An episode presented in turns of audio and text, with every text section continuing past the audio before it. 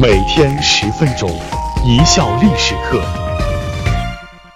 大家好，我是主播小溪，今天我们来说一说汉武帝的理财专家桑弘羊。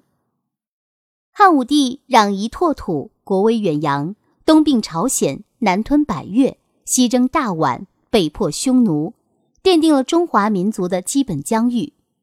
汉武帝派张骞通西域，打通了丝绸之路，开辟了从长安到罗马帝国最远至埃及亚历山大的贸易通道，促进了中西双方的经济文化交流，引进了黄瓜、石榴、胡萝卜、葡萄、核桃、汗血马等，而中原大量的丝织品和金属工具向西方输送，铸铁技术、井渠法也传到西域。为什么说汉武帝的不朽功业与桑弘羊的经济操盘密不可分呢？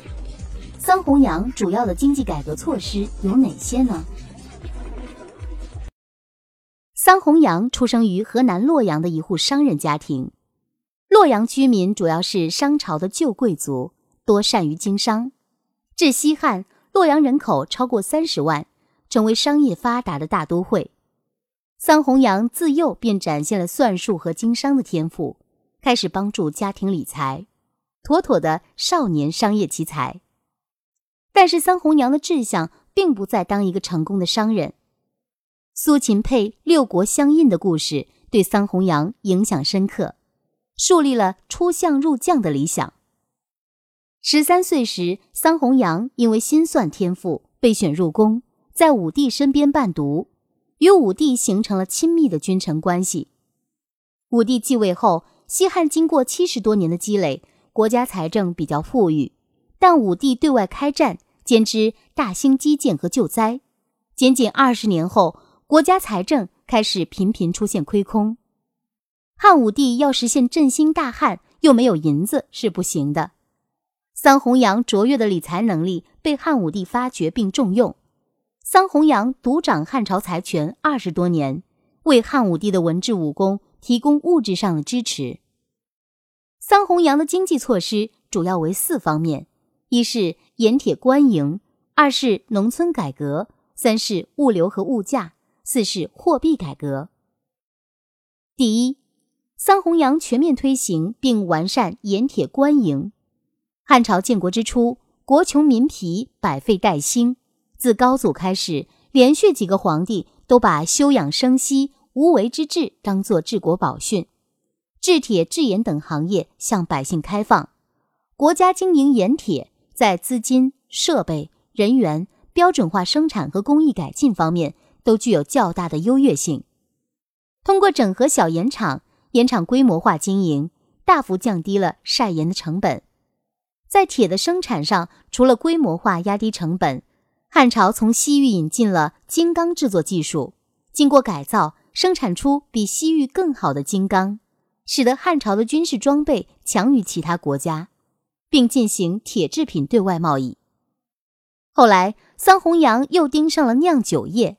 西汉时期，饮酒之风盛行，酿酒业非常兴盛，私营酒沽的利润相当丰厚。桑弘羊对酒类实行国家专营。独占了酿酒和销售的利润，每生产一千酿酒，国家至少可得到二十五万两千钱的酿造利润。在销售渠道上，国家又可获得百分之二十的盈利。第二，中国是农业大国，国家把一部分公田以租借的名义分给丧失土地的农民，然后向他们收税，这样扩大了全国的垦田面积，大批流民得以自食其力。还为国家增加了税源，在桑弘羊的谋划和组织下，在今甘肃开展大规模的军屯活动，多达六十万人的屯田者平战结合，平时进行农业生产，战时保卫边塞，于是，一举四得：安置流民、开发边疆、减少军费开支和巩固边防。第三，改革物流和物价。桑弘羊推动建立了一张覆盖全国的物流网络，将原本各地集中运至京城的物资改为在各地分别建立本地仓，物流由一对多的中心结构改为多对多的网状结构，大幅提高了效率，这叫均输；后又推行政府干预价格，这叫平准。当商品过分涨价时，以平价抛售，使物价下降；反之，如果价格过低，就大量买进，促使物价回升，从而稳定了物价和房价。第四是货币改革。西汉初期，很多郡县都搞起了自家的影子银行和山寨币。桑弘羊的币制改革是中国历史上第一次将铸币权完全收归中央政府，收紧市场上的流通性，最终遏制了汉朝的通货膨胀，使得经济脱虚向实。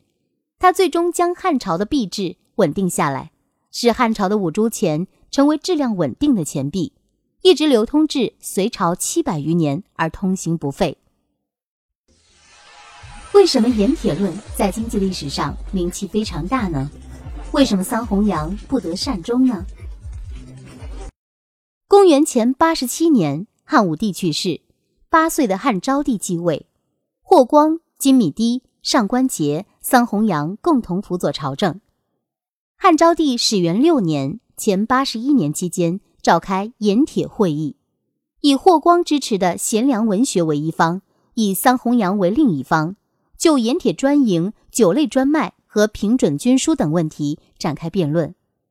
桑弘羊的经济措施虽然为西汉王朝奠定了坚实的经济基础，却也触及到了一部分人的利益，特别是剥夺了地方诸侯和富商大贾的既得利益，因而必然引起他们的强烈不满和反对。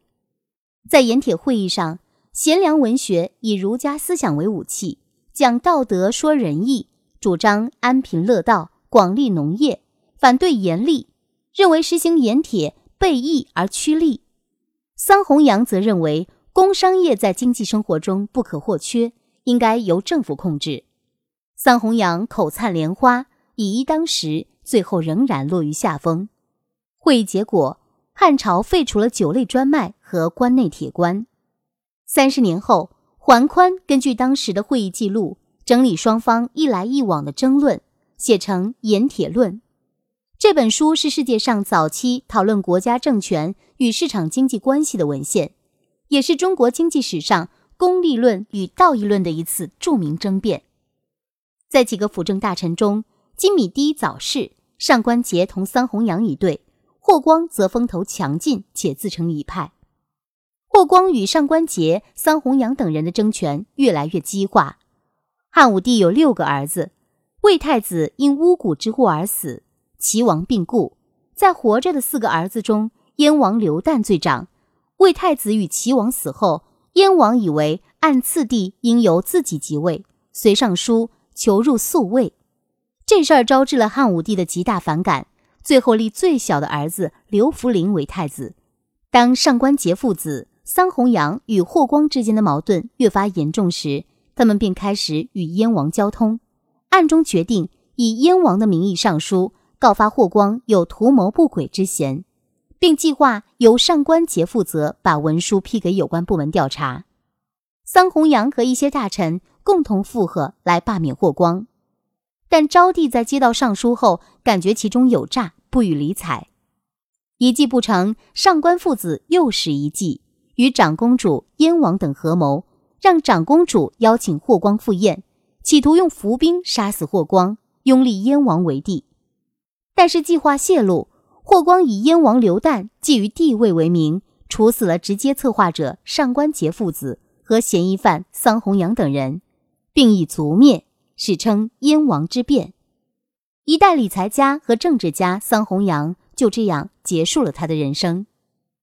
桑弘羊虽然死了。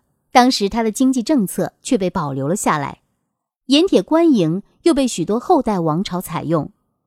盐铁茶主要仍由政府及国企控制。这项制度实施，使国家独占国际民生意义最重要的手工业和商业的利润。苏轼评论道：“自汉以来，学者耻言商鞅、桑弘羊，而士主皆扬讳其名，而因用其实。”苏轼一语道破天机。君主们都表面上讳莫如深，暗地里效仿发财。好了，感谢大家的收听，本节目由一笑而过工作室出品。